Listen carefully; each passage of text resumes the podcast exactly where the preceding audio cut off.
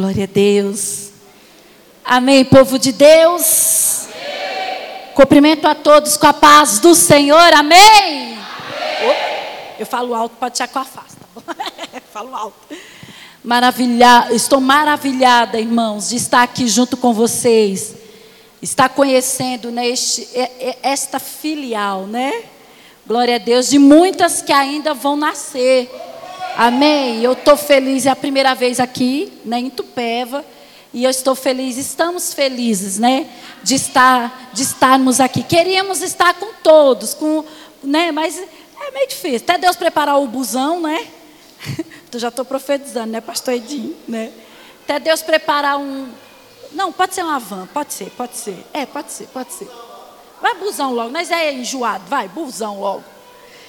Mas eu, algumas pessoas eu sei que gostariam de estar aqui quando souberam queria estar aqui, mas Deus sabe todas as coisas, não foi possível estar todos. Mas louvo ao Senhor pela vida né, dos meus obreiros, da minha filha, diáconos aqui, pastores, Wagner, Jéssica, amém? Evangelista já, em nome de Jesus Júnior, né? Eita Deus, né? Evangelista Júnior, Ingrid, diaconisa Joyce e minha filha, né? Essa menina ali que a pastora Pati já disse, é um milagre eu ser tão estranha e ter uma filha tão bonita. Então é Deus, né? já é um milagre aí, glória a Deus, né? E eu louvo ao Senhor, irmãos, de coração, né, por estar aqui. Pastor Edinho, muito obrigada pela confiança. Amém? Minha pastora Pati, né? Deus abençoe. E Deus abençoe a cada um aqui desse lugar. Amém? Glória a Deus. Estamos felizes de estar aqui junto com vocês. Abram as vossas Bíblias, irmãos, para nós então para vocês não ficar cansados aí em pé. Evangelho de São Lucas, capítulo 7. Evangelho de São Lucas, capítulo 7, irmãos amados, e o versículo 36. A partir do 36, amém? Evangelho de São Lucas, capítulo 7, a partir do verso 36. Glória a Deus. Que bom. Louvo, eu quero agradecer também os nossos amados irmãos que estiveram conosco, né? É, lá juntamente conosco, adorando ao Senhor. Sempre que precisamos, pastor Apate, pastor Edim, vão lá ajudar a gente. Eu né, adoro, eu quero adorar o Senhor pela vida de cada um de vocês, que também se deslocam daqui até lá, né? Guarulhos, Pimenta, terra que só Deus só Deus para dar graça, mas tem dado, viu, irmãos? Amém? E eu louvo ao Senhor por vocês. Acharam aí? Evangelho de São Lucas, capítulo 7, o versículo 36. Diz assim: Convidou um dos fariseus para que fosse jantar com ele. Jesus, entrando na casa do fariseu, tomou lugar à mesa. E eis que uma mulher da cidade pecadora, sabendo que ele estava à mesa na casa do fariseu, levou um vaso de alabastro com unguento. E estando por, de, por detrás aos seus pés, chorando, regava-os com suas lágrimas, enxugava com os próprios cabelos e beijava-lhe os pés e os ungia com unguento. Ao ver isto, o fariseu que os convidara disse consigo mesmo: Se este fora profeta, se ele fosse profeta, bem saberia quem é qual a mulher que ele que lhe tocou. Ela é uma pecadora. Versículo para nós encurtar, um bora ali. Desce aí para o versículo 42. Não tendo nenhum dos dois com que pagar, perdoou-lhes a ambos. Qual deles, portanto, o amarás mais? O amará mais? Respondeu-lhe Simão: Suponho que aquele quem mais perdoou. Replicou-lhe Jesus: Julgastes bem. Amém? Amém, irmão. Só até aqui, para não precisar fazer a leitura toda, né? Se assente, pode se assentar, fique à vontade. Louvado seja Deus. Aleluia. É, hoje é o décimo prim, primeiro. Hoje é o décimo primeiro desta campanha, desse propósito, a qual nós terminamos a nossa nós fizemos seis dias, porque este ano de 2020 foi a primeira vez que nós, em oito anos de ministério, fizemos uma campanha desta. Só que eu fiquei com um pouco de medo. Aí eu falei, eu vou colocar seis dias para esse ano. O ano que vem, talvez, não sei, não sei, gente, não precisa olhar para mim assim. Mas talvez nós faça 12 dias, talvez. Mas nós fizemos seis dias, mas não importa, o propósito foi o mesmo. E hoje está, irmãos, simbolizando, está simbolicamente o mês de novembro, não é? Décimo primeiro mês do ano, então é novembro. Novembro, no calendário judaico, existe uma festa que os, os nossos os, os irmãos judaicos eles fazem uma comemoração no mês de novembro para dezembro. O nome dessa festa, que na verdade judeu não faz comemoração, ele faz festa. E o nome dessa festa entre é, novembro e dezembro se chama Quisleu. O que significa Quisleu? Quisleu, que é o nosso novembro, para eles é uma festa que se comemora a vitória que o Senhor deu para o povo dele quando os muros tinham sido destruídos e o Senhor levanta Neemias, lembra? Lembra? Está lá em Neemias. O Senhor chama Neemias para ele reconstruir os muros, reconstruir os muros de Jerusalém. E houve anos e anos de reconstrução.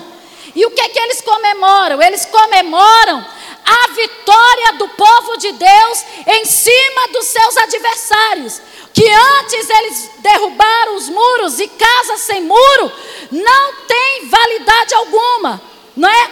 Você pode ter a casa que você tiver que ter, pode ser grande ou pequena, não importa. Se não tiver muros cercando, existe uma vulnerabilidade, existe um perigo, não é? Sim ou não? Se não, irmãos, aqui eu acho que não tem tanto, mas lá no Pimentas, é, não é querendo falar mal do meu bairro, não, mas lá é meio 13.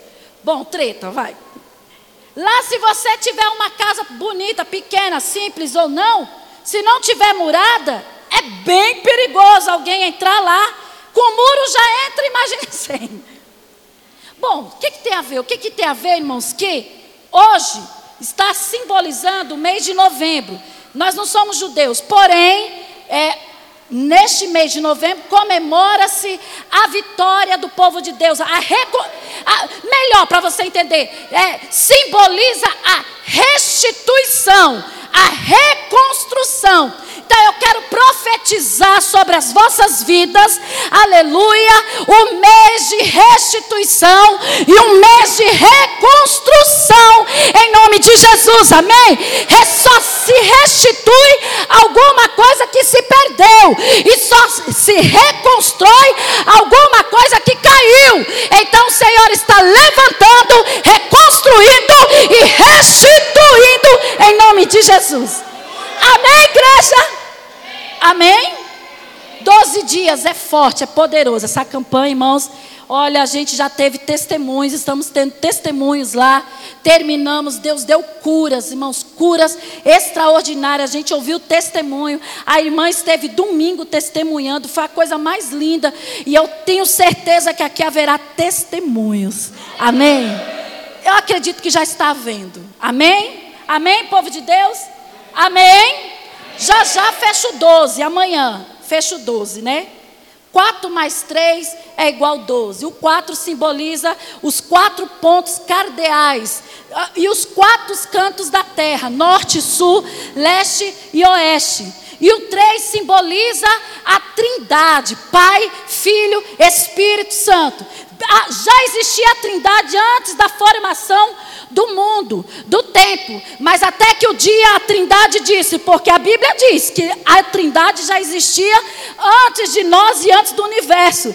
Foi quando o Senhor um dia viu a terra sem forma e vazia, o Espírito Santo passeava sobre a terra e ele falou: Peraí, eu vou arrumar esse negócio aqui, esse negócio eu preciso arrumar, eu preciso, aliás, eu falei do 12, mas é o 7, eu preciso totalizar, eu preciso é, acabar com algo que está inacabável. Jesus, o nosso Deus, Ele disse, irmãos amados, dentro de sete dias antes do sétimo dia, Ele construiu terra, construiu céu, formou mares, formou tudo, e no sétimo dia Ele descansou houve um descanso, amém? E o Senhor, nessa noite, Ele está liberando aqui na terra, nos quatro cantos da terra, ou desta igreja, Ele está liberando o poder dEle, o poder sobrenatural, a trindade divina está operando aqui neste lugar e Ele está juntando. Quando chegar sete, aí o Senhor vai dizer: Pronto, acabou, já acabou, pronto, agora eu posso descansar.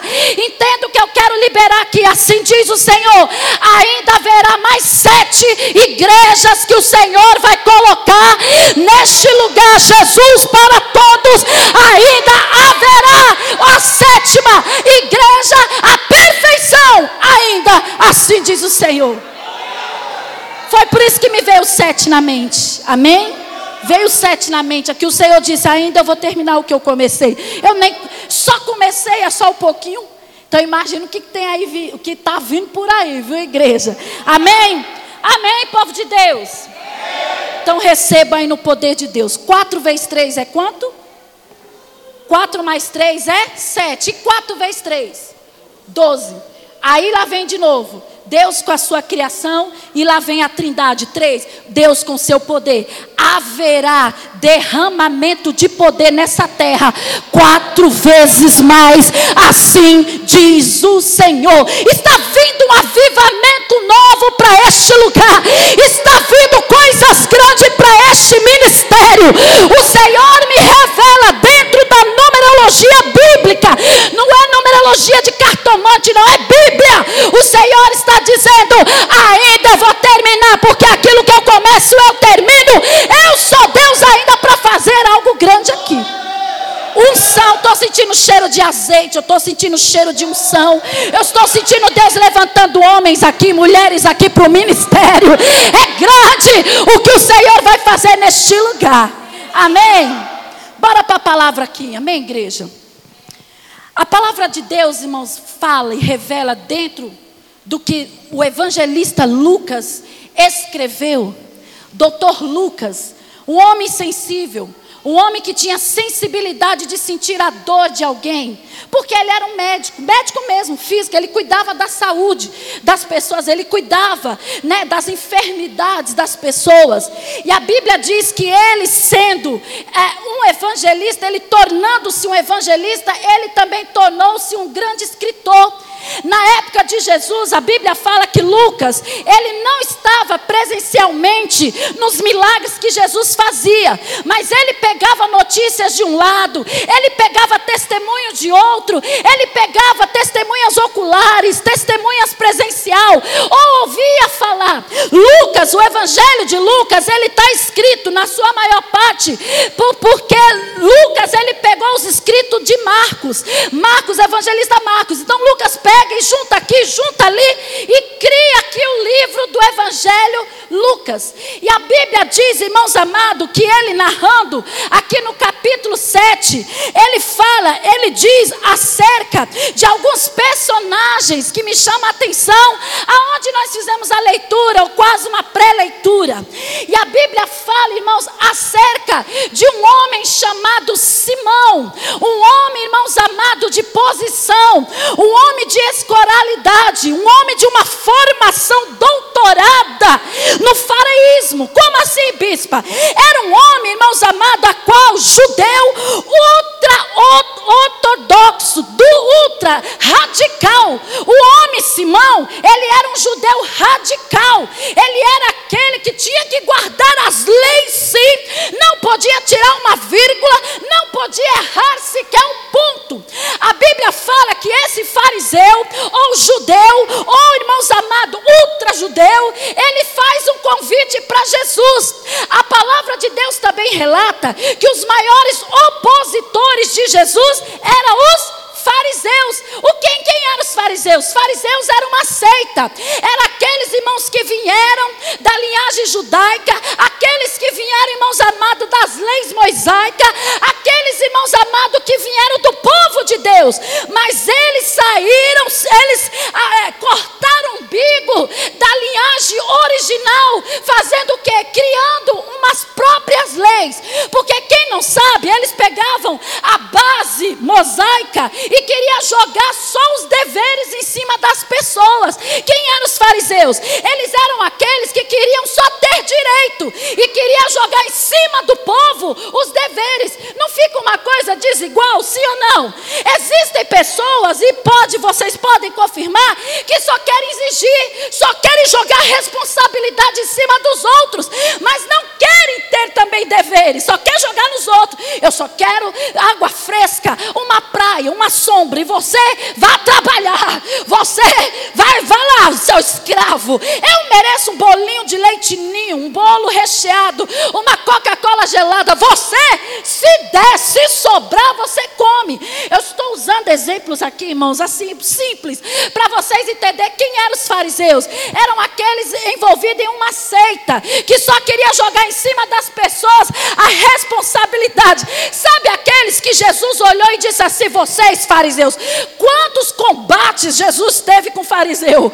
Quantos tete a tete Deus teve, Jesus teve com os fariseus? Teve um dia que Jesus chegou a um bando de fariseu, querendo pegar, irmãos amados, um, um um, como que diz, de Jesus para poder assim crucificar Jesus. A Bíblia diz que uma vez Jesus olhou para um bando de fariseus e disse assim: Ó oh, fariseus, seus hipócritas, raças de víboras, vocês estão na porta, nem sai e nem deixa ninguém entrar, não deixa ninguém sair. Vocês não sabem o que é, vocês estão entendendo? Eles eram filhos da lei, eles tinham a lei, mas eles não obedeciam verdadeiramente ao que a lei mandava. O que a lei mandava? A lei mandava que tinha que ajudar os pobres, ajudar os necessitados, dar a guarida a quem E eles queriam o quê? Eles só queriam para eles, eles só queriam que viesse, deixa aqui na minha mão, deixa aqui, você se vira. Vocês estão entendendo? Quem eram os fariseus? Fariseu, eu não sei porque eu estou falando dos fariseus aqui, eu nem ia falar de fariseu, eu ia falar de Simão, eu estava com ideia de Simão, mas Deus está levando para o fariseu, Deus sabe todas as coisas. Quem eram os fariseus? Os fariseus eram aqueles que tinham as roupas mais lindas, aqueles que tinham os sinos, aqueles que tinham a cor certa, para a cerimônia certa, eram homens ricos, homens, irmãos amados, metidos a besta. Vamos, vamos ser sinceros, no nosso palavreado, metidos a besta, eram aqueles que entravam no templo e eles já entravam no templo assim, ó. Deixa eu ver onde eu me sento. Eu quero me sentar nas primeiras cadeiras. Eu quero me apresentar. Eles não iam apresentar louvor a Deus verdadeiramente, eles iam apre apresentar glórias para eles mesmos. E eles sentavam nos primeiros bancos da igreja. E quando eles iam orar, eles oravam em voz alta. Sabe como que era a oração de um fariseu? Ó oh Deus, Yahvé, Shalom, Deus, Deus da paz, Deus de poder. Nós viemos aqui orar a você e dizer que nós oramos três vezes ao dia. Nós jejuamos, nós guardamos a lei, nós isso e nós aquilo. A oração deles era só para mostrar o que faziam. Mas Jesus, em toda vez, Jesus lá em Jerusalém pegou fariseus, saduceus. Sabe quem são saduceus? Fariseu é um grupo, saduceus é um grupo que saiu do fariseu. Vocês estão entendendo? Aleluia. Mas Jesus, em todo tempo, toma na cara deles. Jesus, em todo tempo, dava uma neles. Irmãos, o que eu quero dizer aqui, lá vai a revelação de Deus. O Senhor está dizendo que Ele levantou os humildes. Ele não chama quem é grande. Ele não chama quem acha que é. Ele não chama quem acha que é chique. Deus pega o mais simples e necessitado e levanta no monturo e exalta. A revelação que o Senhor está me dando aqui é que é tempo, 2020 é tempo dele levantar pequenos aqui, é tempo dele levantar os pequenininhos mesmo, é isso mesmo, aleluia. Eu não quero falar mal, não, mas existe muita liderança, não é, meus pastores? Muitos pastores metidos a besta, muitos pregadores metidos a besta, muitos líderes que acham que são os bambambam, muitos líderes, irmãos amados, que acham que quer ter um carrinho mais ou menos, um sapato de couro mais ou menos, não sabe eles que se nós fizer prestação, nós também conseguimos ter carro, nós conseguimos ter também um sapato de couro. Eu estou nem aí. Eu quero saber de uma coisa: quando nós chegar na casa dele, ele recebeu o nosso louvor e adoração. Existem pessoas que querem, que quer, sabe o quê? Querem é, medir força com Jesus para todos. Eu não conheço, eu não sei. Deus está me revelando pessoas fora, à parte. Talvez igrejas que era para se unir com Jesus para todos, mas na verdade, ó. Aí o Senhor está dizendo, sabe de nada, Itupeva, Itupeva, essa igreja vai ficar bem falada, muito mais falada. E quem tentou arrastar membro daqui para levar para lá, o Senhor está dizendo, sabe de nada, inocente, a porta que eu abro, ninguém vai fechar. Jesus para todos é de Deus, é dele.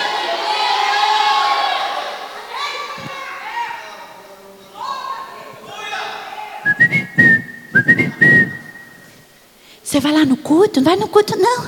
Vai lá, não. Vai não, vai aqui. Aqui quem entra, a porta abre no outro dia. Aqui quem chega, o milagre acontece na mesma hora. Vai lá, não, lá é só blá blá blá. Um povo um bando de gente dançando, passando uns doidos. Vai lá não, lá é uma igreja menina, é uma igreja novinha, não tem experiência de nada. Aí começa, irmão, um ali, outro lá. Mas o Senhor está dizendo: quanto mais falam, mais o Senhor está propagando este lugar. Quanto mais perseguem, mais o Senhor está crescendo. Está entendendo? Haverá, irmãos amados, já há uma liberação de Deus aqui neste lugar. É. Simão era esse judeu. Não só judeu, não por ser judeu. Graças a Deus que hoje tem os judeus messiânicos, né? Louvado seja Deus, que reconhece Jesus como Salvador. Glória a Deus. Existem os ortodoxos. São aqueles que ainda acham que Jesus vai vir. Que o Messias vai vir. O Messias já veio, ó. Já veio, já voltou e está para vir de novo. Vocês entendem? A Bíblia diz que esse. Então vou tirar a palavra judeu, porque judeu não é problema. Né, irmãos? Judeu não, tô, não, não é questão de. O problema não era ele ser judeu. Não é isso. O problema era ele ser fariseu. Aquele que diz que guarda, mas na verdade não está guardando nada. Aí ele chama Jesus. Ele está vendo Jesus fazer alguns milagres e ele faz um convite para Jesus. Que convite foi esse? O convite que fariseu ousado. Ele chega em Jesus e fala: é, Mestre, ó, oh, mestre ainda. Sabe, falciano? Eu não vejo esse Simão como um cara com sinceridade. Desculpa, eu já vi pregador dizer que ali ele estava reconhecendo Jesus. Não, não, a gente vai entender que ele não estava, ele estava com falsidade. Ele queria levar Jesus para a casa dele, porque é mais ou menos assim: está no meu território, agora eu pego ele. Mas a armadilha que estão fazendo para tu cair, o Senhor está dizendo: vai firme, porque eu já fui na frente. uh! Vocês acham que Simão aqui estava com camaradice com Jesus? Jesus, ó, vamos lá tomar um cafezinho. Depois, mais tarde, nós vamos jantar. Ele chamou Jesus para ir jantar. Olha. Vocês estão entendendo? Que convite maravilhoso. Se alguém falasse, bispa, tem alguém ali que chamou a senhora para ir jantar. Vocês acham que eu não vou, não? Se falar, bispo, vai ter um jantar ali, jantar, oh Deus. Só que tem um porém, lá o negócio é. Estão querendo inventar um negócio lá para te pegar. Tem problema não, eu vou comendo e vou dando risada. Vamos jantar, não perder a boia, não, bora comer. Não estou dizendo que Jesus fez isso como aproveitamento. Mas Jesus ele gostava de estar com pessoas. Ele gostava de estar em mesas. Ele gostava de estar em reuniões. Jesus gostava de festa. Você que não gosta de festa, meu irmão, se converte, viu? Ao cristianismo, pelo amor de Deus, porque Jesus amava festa. Jesus não era esse tipo de homem, dá licença. Fala comigo, não, não, não, irmão. Foi numa festa que ele fez a água transformar em vinho. Ele ama festa. E esse homem chama Jesus fariseu. Lembram que os fariseus eram oposição contra Jesus? Não é os inimigos, digamos, de Jesus? Ele chama Jesus para jantar. Ah, sabe de nada o inocente, né?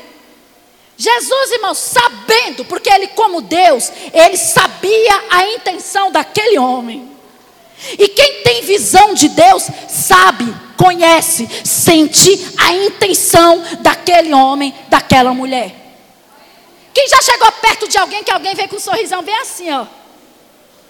Aí você fala, ah, raposa. Aí você dá risada, né? Que é pra, né? Nós dá risada, que é para disfarçar, que nós sabemos disfarçar. Sabe como nós sabemos disfarçar? Aqui está doendo, está doendo de tanta luta. Você está chorando por dentro, mas está com sorriso aqui, ó. Nós sabemos disfarçar. É. Aí A gente sabe. Ô oh, varão, bora ali, porque ali é ser... serpente do deserto. Mula de faraó. E daí para cima. é ou não é assim? Ou vocês caem tudo que é papinho? Tem gente, Deus me free, ó, oh, Deus me free. Tem gente, irmão, que você sabe que está mentindo e você está assim, ó. Uhum. e você sabe que a pessoa está mentindo. Aí você fala, é o sexto sentido. Que sexto sentido, irmãos? É o Senhor mesmo.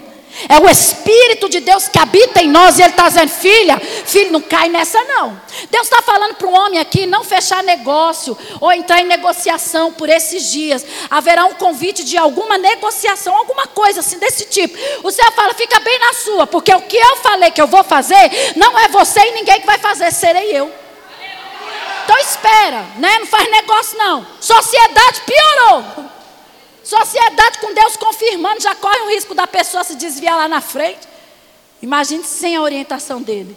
Então Deus sabe quem é quem aqui, amém. Não conheço, mas Deus sabe. Aí, irmãos, a palavra de Deus fala que Simão, o fariseu, chama Jesus para jantar. Jesus, irmãos, estrategicamente, ele não perdia convites. Mas não para encher pança, que nem a gente conhece alguns aí, irmã, eu estou indo aí para orar por você. Mentira, para tomar café. É, eu senti de fazer uma visita para tu. Mentira, está querendo bolo. E tem gente que ainda é cara de pau ainda fala, faz de fubá. é, aí desiste. Essas visitas aí, não sei não. Beleza, vou. Vou, tu vai, eu vou. Irmãos, para nós ter ideia como que eram as refeições a forma que ele se alimentava, o jeito. Vamos pensar num plano de fundo aqui? Vamos imaginar como que era o contexto histórico de como eram as refeições da época? No primeiro século, as refeições eram símbolo de união, amizade e também, irmãos, de, de apreço. Vai, eu gosto da pastora Pati, não gosto muito não, né? Eu amo e eu a chamo para ir se alimentar em minha casa, lá, numa janta, pronto. Um lanchinho da tarde. Eu só chamo, irmãos, para comer junto comigo a minha mesa, a mesa, aqueles que eu tenho um apreço. Porque pessoas que eu sei que querem o meu mal, a não ser que Deus manda, que às vezes Deus fala, pode fazer aí uma feijoada e chama. Ô oh, Deus, feijoada é caro, vai dar trabalho, a pessoa não merece. Mas, né? Vamos ser sinceros, né? Sem hipocrisia, né? Você vai fazer feijoada para quem você não gosta? É, feijoada é caro, gente. No mínimo uma bolacha de água e sal com manteiga. Não vamos ser hipócrita, não, irmão. Fala sério. Se Deus mandar, nós faz. Mas se não, também nós não está nem aí. Nós deixa passar no deserto. Porque a gente é assim. Eu estou falando humanos, tá? Não se escandalizem, não. Mas a gente é assim. E como que era então no primeiro século, que era o tempo de, de Jesus? As refeições eram era mais ou menos assim. Tinha a sala, antessala. Tinha a sala 1 e a sala 2. A sala 1 era como um salão de festa. E a sala 2 era mais interna para os mais próximos. E como que era a mesa da época? Era uma mesa tipo japonês. Quem já viu os japoneses comendo? Eles não se ajoelham, numa almofadinha, colocam os pés para trás. Sim ou não? Quem já viu? É ou não é? As mesas têm pé? Mesa de japonês tem pé? Não tem. É, não é? É, é como se fosse um, no chão. É algo oriental. Na, é, é, né, é o costume oriental e ocidental também. Como que eles faziam? Não chegava já comendo. Chegava nessa primeira sala para alguns convidados ou para maiores convidados, mais, mais, mais, gente, e tinha essa, que é, é o mesmo corredor, é, porta com porta. Tinha essa para os mais chegados. Nunca alguém já ia lá pôr na mãe comendo. Chegava, se assentava no chão, almofadinhas ou não, com o braço assim, ó, no chão, geralmente para descansar, o braço no chão e as pernas para trás. Entenderam? Sabe quando a gente, no paraibano chama cócora, quando a gente acocora. A gente ajoelha, joga os pés para trás e coloca a mão no queixo. E ali, irmãos, começa um bate-papo primeiro. Começa uma conversa. começa né, ali ah, um diálogo. E o que me chamou muita atenção aqui, irmãos, que quando se assentavam, se assentavam com pessoas especiais. Pessoas para discutir algum assunto, alguma coisa, seja finanças, seja o que for, futebol, seja o que for. Nós mulheres, né, para discutir de negócios financeiros. Porque nós, né, nós discutimos isso, nós não discutimos negócio de comida, né? Ai, gente, discute, nós só gostamos de comer, né? Seja sério. É ou não é? E era assim, para depois participarem da refeição principal. Vocês estão entendendo até aí? Existe um teólogo, existia um teólogo chamado Luiz Cláudio Filion.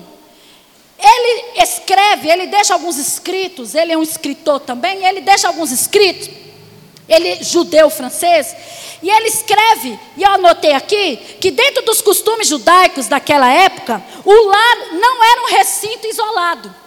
Mais ou menos o que a gente faz, não precisa dizer vocês não, tô, eu já fiz isso. Aquela hora que alguém bate a bate não, lá em casa não tinha campainha. Ó preta! A campainha era isso.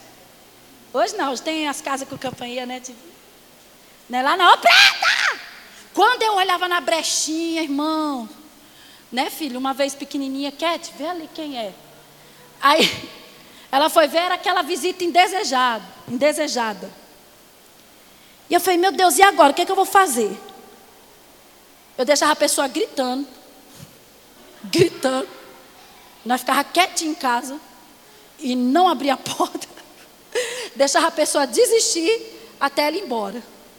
Eu fiz isso já, gente. Você nunca fez isso. Mentira, né? Né? Você nunca fez isso. Já fez? Me ajuda aí, gente. Seja sincero, vai. Eu estou quase em rede, quase live nacional. Eu estou falando isso. Não, gente, era no passado. Viu? Já estou convertida.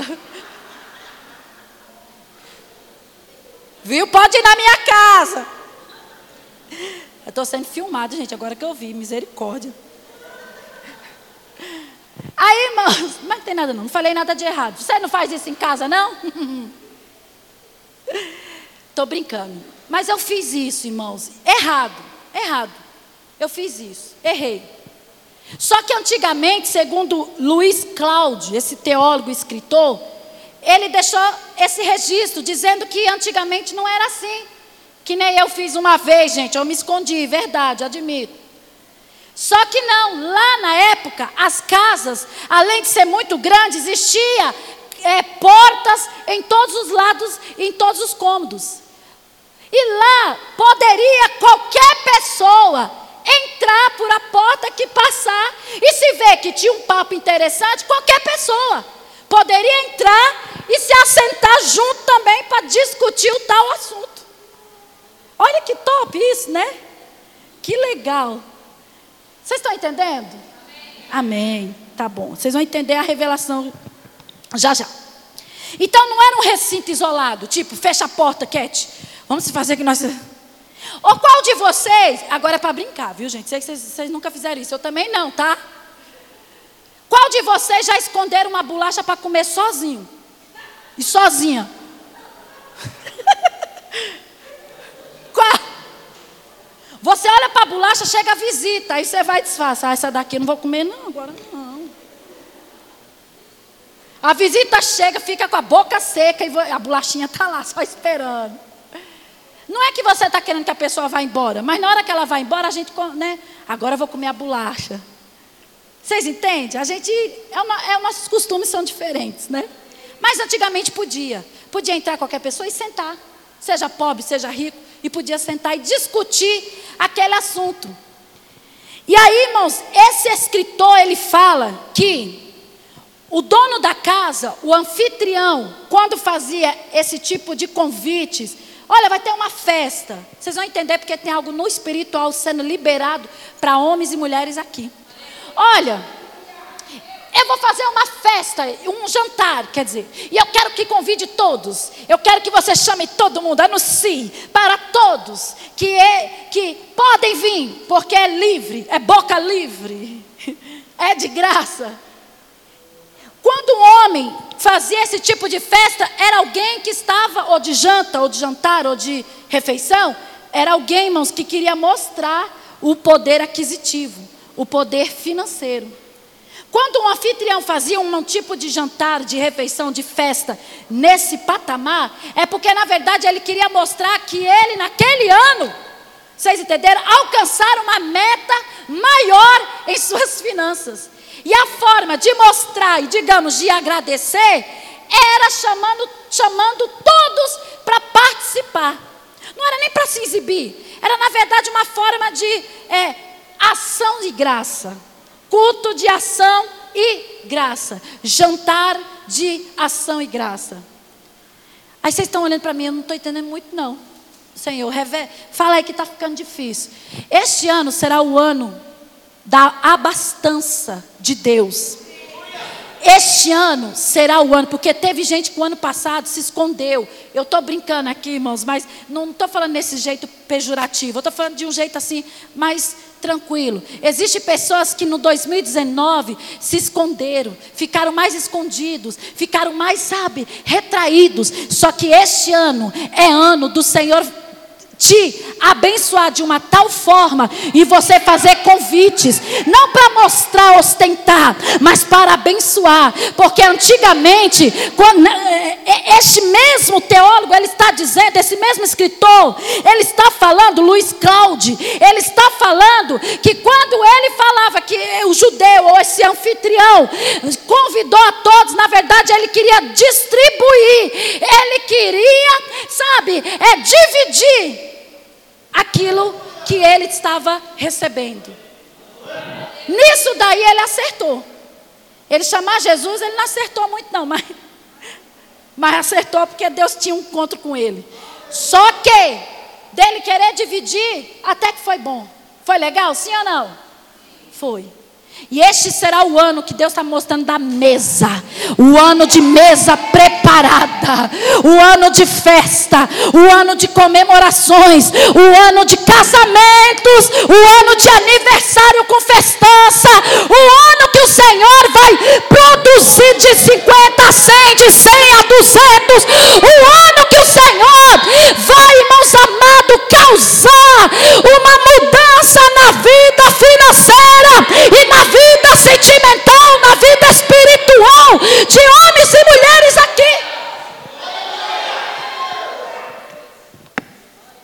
Eu não vou ler tudo isso aqui não, tá, gente? Se assuste não, tá?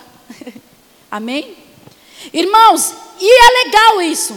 Então o que, que ele fazia? Olha, chama jovens, chama pobres, chamam ricos, não importa.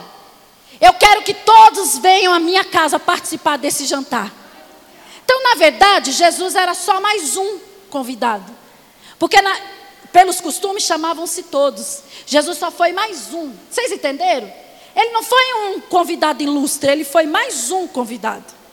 Só que, irmãos amados, quem acha que vai nos humilhar, eu vou profetizar para você, porque o Senhor já falou comigo. Quem acha que vai preparar banquetes de vergonha, ou, banque, ou festas para vergonha, o Senhor está dizendo, não sabe de nada. Eu vou chegar lá e eu vou mudar o quadro de desonra para honra, o quadro de tristeza para alegria. Se alguém está preparando, irmãos amados, algo de desonra, Deus está me mostrando. Pessoas passando também, irmãos amados, no estreito com pessoas perseguidas seguidoras, mas o Senhor está dizendo: a armadilha que fizerem para ti, vão ser surpreendidos com ela. É forte, não é? É forte.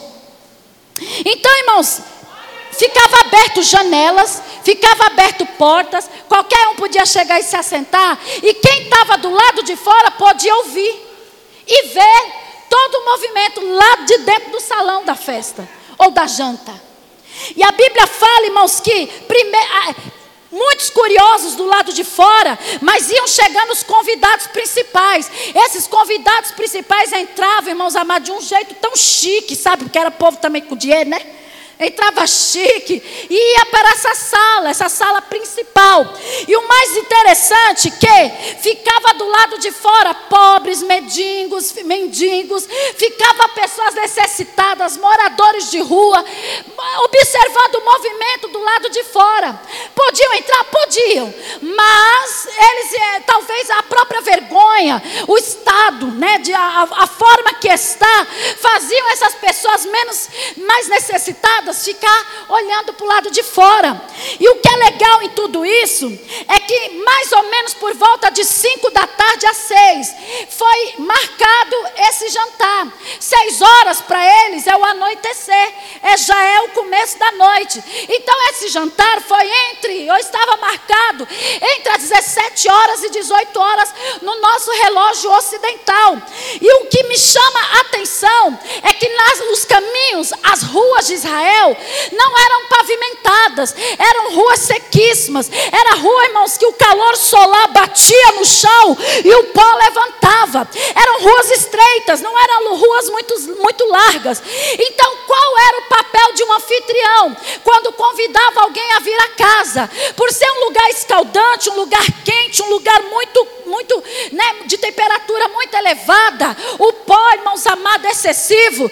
Quando eu chamava, exemplo, você é o anfitrião, quando você chamasse alguém para vir para a tua casa, era de, de honra, ou o dono da casa chamar um empregado, trazer uma bacia com água, e quando esse convidado entrar, o convidado se assentava, e esse, é, digamos, esse funcionário lavava os pés do convidado com água, para refrescar, para tirar o pó, e também para dar honra ao convidado, o dono da casa derramava uma gotinha de unguento sobre os cabelos, para quê? Para tirar um pouco o pó. Então derramava e passava a mão para tirar um pouco aquele né, a poeira que ficava no corpo.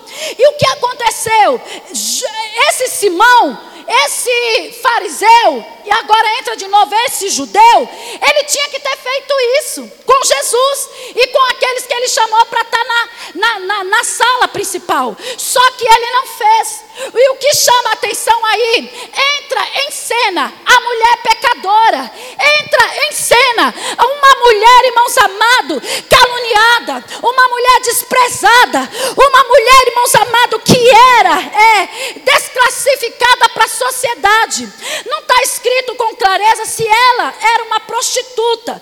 Porém, pelos escritos, pesquisas, e dá para entender que ela era sim uma mulher, irmãos amados, sem valor para a sociedade. Ele estava na casa de um fariseu, de um judeu que tinha que ter feito aquilo com Jesus, tirado as sandálias, não é? Tirado porque tiravam as sandálias dos pés, tirava as sandálias. João está escrito lá em Evangelho Evangelho de São João, capítulo 1, versículo 7, está escrito: Este é aquele que vem após mim, que é antes de mim, a qual eu não sou digno de desatar as suas alparcas. Sabe o que, que João estava falando?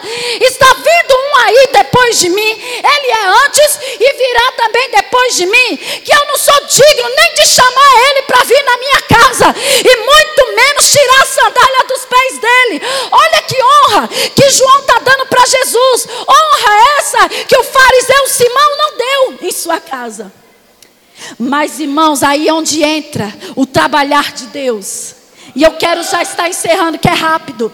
A Bíblia diz que Jesus se assentado conversando algum assunto, com as pernas para trás, escorado com as suas mãos, mais ou menos assim, as pernas para trás. De repente entra essa mulher, e esta mulher, irmãos, por trás de Jesus, atrás de Jesus, ela vai lá e toca nos pés de Jesus. Aí chama a atenção que essa mulher, irmãos amados, estava diante, irmãos, de um perigo muito grande, por ela ser uma mulher sem valor para a sociedade, uma mulher, irmãos amados, que enfrentou todos os medos, enfrentou toda negatividade. E a Bíblia fala que ela não teve medo, além dela ir até Jesus, porque ela ouviu falar que Jesus estava ali, ela correu, ela queria fazer algo, ela queria entregar uma adoração a Jesus. Ela já sabia quem era Jesus, agora faltava um encontro, faltava o um momento dela ver ele face a face, mas ela se conteu em vê-lo pelas costas. Ela não queria saber se ia ver ele só queria tocar nele, ela só queria ter um encontro com ele. Aleluia! E a Bíblia diz, irmãos, que ela vem com um vaso de alabastro. Alabastro, irmãos amados, é um vaso feito de vidro ou cerâmica, um material, digamos, fino e transparente. Por isso que pode ser que ela era uma prostituta porque as prostitutas da época usavam pendurado em seu pescoço um cordão e o um vaso de uns 14 centímetros, com um guento, um guento muito caro.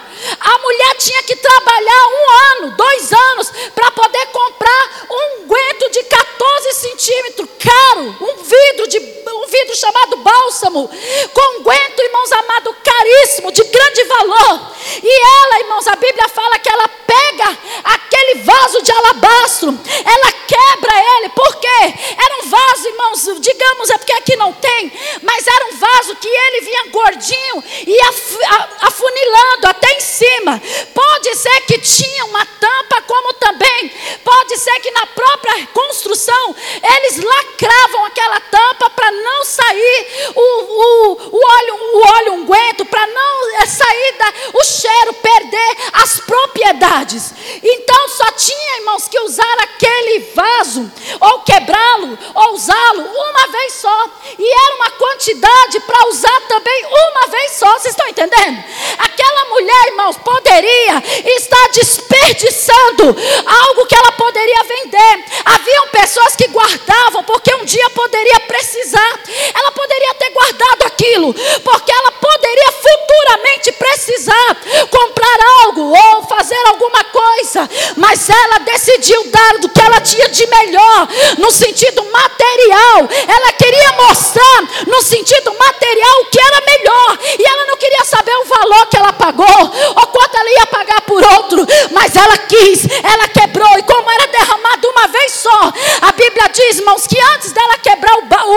o, vaso, o vasinho, antes dela desperdiçar para alguns aquele unguento, ela chora nos pés de Jesus e ela está chorando. E tem gente que está olhando tudo aquilo. Jesus sente ela chorando, as lágrimas caindo aos pés de Jesus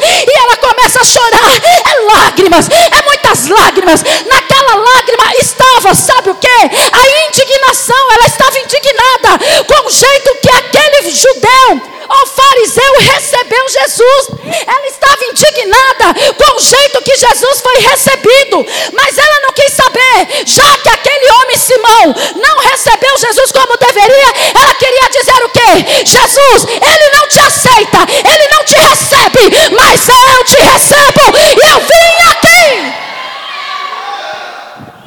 Se os de dentro não quer, o Senhor vai fazer com que os de fora reconheçam. Mas a obra que Ele quer fazer, Ele vai fazer. Igreja? Os de dentro pode. Jesus falou: Eu vim para os meus. Ele quis dizer os judeus. Eu vim para os meus, mas os meus não me receberam. Os judeus da época, aqueles ortodoxos, eles não quiseram. Eu vim para os meus, mas eles não me quiseram. Sabe quem foi que quis Jesus? Levanta a tua mão aí. Diga, estrangeiros, diga. Estrangeiros, diga. Eu, diga eu. Estrangeiro, diga eu. Gentil. Aqueles que não têm linhagem nenhuma, aqueles que não têm o sangue, mas têm o sangue que foi derramado e comprado lá na cruz. Já estou encerrando. Mulher chorando aos pés de Jesus, ela começa a chorar, jogar tudo, irmãos amados, que é lágrima, tudo. E Jesus está lá, Jesus observando o ato daquela mulher, aqueles bisbilhoteiros observando, também os críticos observando, mas ela não estava nem aí, ela simplesmente chorava. E para acabar de acertar, irmãos amados, ela não ficou contente em só derramar lágrimas, lágrimas de humilhação, lágrimas de adoração, lágrimas, irmãos, de tudo que é sentimento. Ela não queria só isso. Ela pensou: peraí, eu não tenho um pano, eu não tenho uma toalha, eu não tenho. Como que eu vou secar os pés dele que eu mesmo molhei com as minhas lágrimas? Aí ela teve uma ideia: peraí, eu vou secar com os meus cabelos, eu vou enxugá-lo, eu vou, não vou deixar desse jeito, irmão. Vocês não sabem. A pior coisa que essa mulher fez para os críticos foi soltar os cabelos. Era desonra mulher soltar os cabelos em público. Mulher só podia soltar os cabelos para o seu marido ou as prostitutas. Ela estava desonrando. Ela estava fazendo algo obsceno. Sabe o ato que ela fez de soltar os cabelos e enxugar os pés de Jesus? Só prostituta ou esposa fazia isso. Homem de fora não podia ver eu, Rosilene, de cabelo desse tamanho, solto. Era desonra na época. Mas ela não teve medo disso. Ela solta os cabelos e ela começa a enxugar, ela começa, irmão, secar os pés de Jesus, sem saber, irmãos amados, o perigo que ela estava correndo. Até sabia, mas ela não queria saber. Ela só queria demonstrar o amor que aquele Simão não mostrou. Depois ela quebra um guento, ela quebra o bálsamo, o vasinho, quebra, começa. Alguns evangelhos, irmãos, tem uma palavra que fala sobre Maria Madalena que fez a mesma coisa. Uns dizem que é a mesma passagem, outros dizem que não. Eu acho que não são passagens iguais, são passagens diferentes. Minha opinião, eu acho. Mas tem gente que acha que essa palavra é a mesma que está em Mateus e Marcos, que foi Maria Madalena. Maria Madalena que ela fez a mesma coisa parecida. Mas eu acho que não, aqui é outra história. Não importa. Elas foram doidas. E elas quebram aquele unguento. E ela começa a passar em Jesus. Ela começa, pronto, outro ato obsceno. Como que uma mulher fica passando a mão em homem? Ainda mais na, na clã. Clã significa aqui, irmãos, cabeça. Mulher não pode colocar a mão em homem, na cabeça. Mesma esposa pelos costumes da época, no passado. Hoje não, no passado. Não podia. Como que aquela mulher faz aquilo? Como que ela unge os pés de Jesus? Como que ela faz aquilo? Simão, irmãos, que não recebeu Jesus do jeito que era para receber. Ele em pensamento ele fala: Esse daí não é profeta, ele em pensamento, esse daí não é profeta coisa nenhuma. Se ele fosse profeta, ele saberia quem é que está aí passando a mão nele. Jesus que sabe dos pensamentos, sabe o que ele falou? Ô Simão, olha, o homem só pensou, gente. E Jesus foi lá mostrando a soberania dele. Além de Jesus estar tá recebendo uma mulher pecadora, isso é soberania de Deus. Ele está demonstrando para Simão que ele também sabe o que pensou. Ele fala, eu sei o que você pensou, Simão. Por que, que você pensa dessa forma? Porque, olha o que, que Jesus falou. Dirigiu-se Jesus ao fariseu e disse, versículo 40. Uma coisa eu tenho a te dizer. Simão disse: Dize, dize, dize-a, mestre. Por que que tu pensou consigo? Por que que no teu pensamento você pensou consigo tais coisas? Eu vou falar uma coisa para você: dois homens estavam devendo dinheiro para um credor. Um estava devendo 50, o outro estava devendo 500. O credor, vendo que eles não tinham condições de pagar, o credor foi lá e perdoou a dívida. Eu quero perguntar uma coisa para você, Simão. Qual desses aí teve mais perdão? Aí ele disse: aquele que tinha uma dívida de 500 reais, digamos assim. Falaste bem, disseste bem. Ah, é, é mais perdoado aquele que, foi, que tem mais amor. Aquele que sentiu mais amor, ou que não que Jesus faz acepção, mas ele quis dizer, aquele, aquele que tinha uma dívida maior, com certeza será mais grato. Vocês entenderam? Você disseste bem. Deixa eu falar uma coisa aqui para você, Simão. Eu vou falar uma coisa aqui na sua cara e sem pensar duas vezes. Essa mulher, ele chega, chama a mulher e ele fala: Essa mulher, está vendo ela? Eu entrei na sua casa. Você não deixe água e nem sequer deste água para os meus pés. Eu cheguei aqui na tua casa, presta atenção. Você nem para trazer água para os meus pés, que tinha que ser assim pelos costumes, você não fez. Esta, porém, regou os meus pés com lágrimas e os enxugou com seus cabelos. Não me deste ósculo. Ósculo aqui, irmãos, é o beijo santo. O beijo de rosto, ou um abraço com um beijo. O beijo com amor, com respeito não de malícia. Você, nem para isso você serviu. Você não me deixa o beijo santo, o ósculo. E essa mulher aqui, ela não cessa de beijar os meus pés. Você não ungixe a minha cabeça com óleo, mas essa daqui com um unguento muito caríssimo, ela está ungindo meus pés até agora.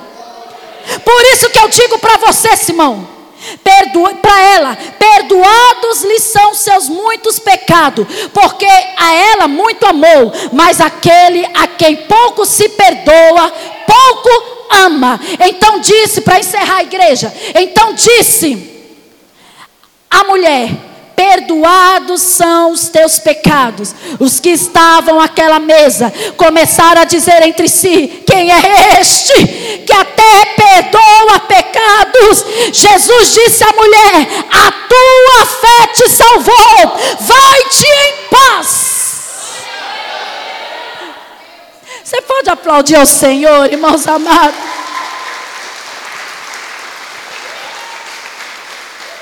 Sabe por que ela foi perdoada? Jesus estava dizendo, sabe por que, que muito, muito ela foi perdoada? Porque muito ela amou. Sabe por que, que ela foi perdoada? Porque ela demonstrou amor. Quem muito ama, muito perdoa. Vocês entenderam? Então, nessa noite, irmãos amados, eu quero, para encerrar, nesta noite, profetizar sobre a tua vida. Jesus, ele foi aquele jantar, sabe para quê? Para causar o Iesef o que é que é Iesef? É mudar algo, mudar alguma coisa. Jesus chegou lá para mudar algo. E depois Jesus fez o que sobre a vida daquela mulher? Ele causou o Echalote. O Echalote é terminar, aniquilar. O que Jesus foi lá fazer? Ele foi mudar algo. E depois ele foi acabar com algo. Jesus estava acabando com preconceito. Jesus estava acabando com julgamento. E Jesus estava acabando, irmãos, a sentença, tirando a sentença que estava sobre aquela mulher. Amém? Amém, povo de Deus? 9h32, 3 minutos entrego. Assim diz o Senhor para vocês, meus pastores. Nesta noite, o Senhor disse para mim: eu sei que vocês têm, mas o Senhor me mostrou um amor inigualável sobre a vida de vocês dois em relação à obra, à igreja e ao povo. Deus fala que vocês se olham não porque são casados e têm experiências num casamento, mas vocês se entendem no olhar. E tem algo que o pastor Edinho olha, você já entende, pastora Pati. Tem algo que você olha para ele e ele já entende. O ano que se passou, Deus Deus me mostra, aí vem a liberação de Deus para a vida de vocês. O ano que se passou, mais vocês deram do que receberam, tá entendendo? Eu estou dizendo algo muito forte aqui que o Senhor está nesta noite. Deixa eu falar aqui de novo, irmão, porque eu não sei falar mesmo, não sei nem falar português. Imagine hebraico. Nessa noite o Senhor chegou com Iasef que é mudar algo. E nessa noite também o Senhor chega com Ieshalote, terminar aniquilar algo. Então, peraí, bispo, o que você quer dizer com isso? O ano passado, Deus me mostra um tempo de digamos, quem investe na obra não é perdas, né? Na verdade é investimento. Mas Deus me mostra um aperto muito grande no ano de 2019, a qual vocês passaram. Foi algo contado, era dia de contar de ser algo contado. Era dia de algo assim, você chegar e falar, pai, nós estamos tá na fé, pela fé, não tenho nem de onde tirar. Aí o Senhor diz para vocês: eu cheguei hoje em 2020 com o meu IEACEF, hum, cheguei com a minha mudança, e eu chego também com o IEXalote. Ou seja, pera, o Senhor está dando um basta em uma situação aqui hoje sobre a vida de vocês, porque eu sinto o cheiro de dinheiro chegando.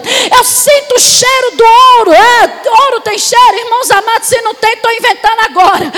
Eu sinto, Rabassuri Andalai, o cheiro de coisas grandes chegando sobre a vida de vocês. Deus me mostra. Eu não sei se causas ou não causa, não importa se há ou não há. O que importa é que eu estou liberando algo aqui de Deus para a vida de vocês. O Senhor fala que está chegando, vem 500. Quando eu entrei na palavra 50, falei: 50 reais não é, 500 reais também não é. Deus me mostra algo chegando até o meio do. Oh, vai entender, irmãos, é coisa muito muito forte o que eu estou falando, e se o Senhor está ordenando, é porque Ele é Deus que se responsabiliza. De 50, o Senhor diz que produzirão 500. Eu não sei, mas mais do que vocês gastaram já chegou para mais, quase, ou mais, ou quase, muito mais até 100 mil, 200 mil. Mas o Senhor diz para vocês: sou eu, Deus, que vou mexer. E canta, nos tesouros do céu, e canta lá, e eu vou trazer, e canta lá, porque o 4 simboliza os pontos cardeais da terra, os quatro cantos da terra, o 3 simboliza trindade, poder, mover, sobrenatural, algo divino, ou seja, chegará o 7, Deus está terminando uma obra, o ciclo Deus fecha hoje e Ele vida de vocês, porque grande é a recompensa de Deus. Eu sinto cheiro de gasolina, cheiro de álcool, mas eu não entendo dessas coisas.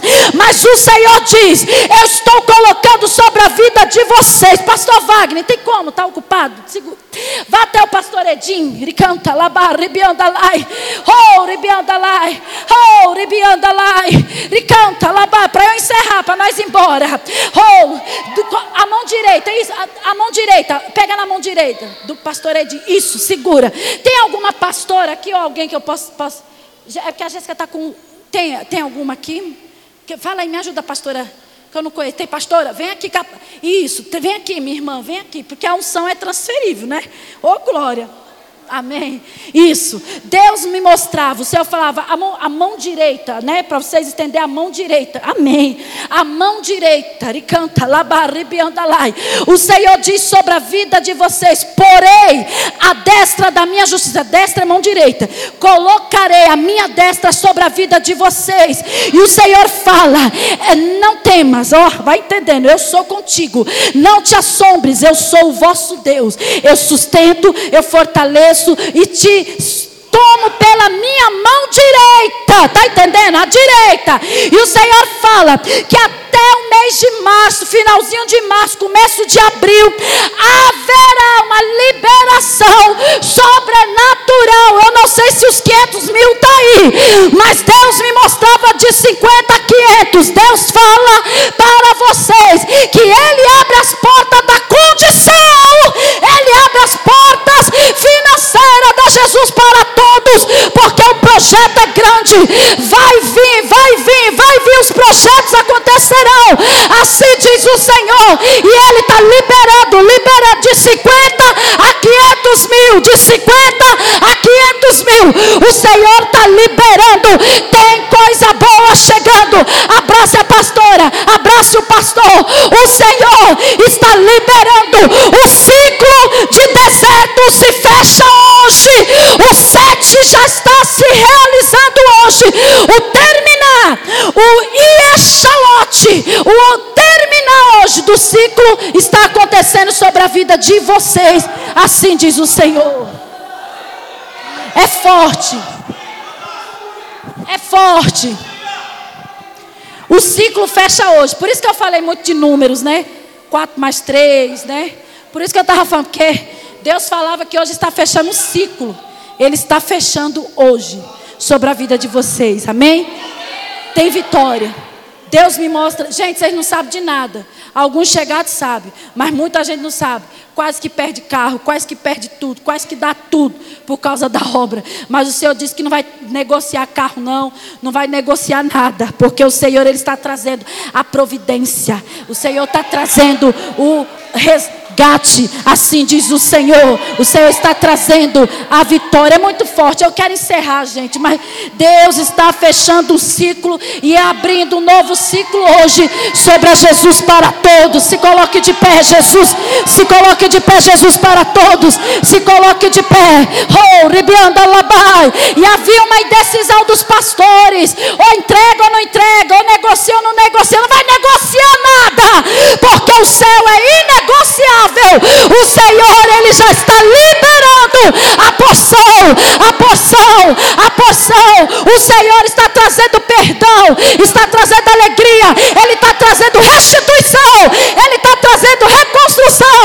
É ano de vitória, assim diz o Senhor. 2020 é ano de vitória e muitas viagens também. De vitória e muitas viagens também. Amém? Amém? Quem vem? Pode vir. Vem, toma o microfone da minha mão, por favor. Eu deixo.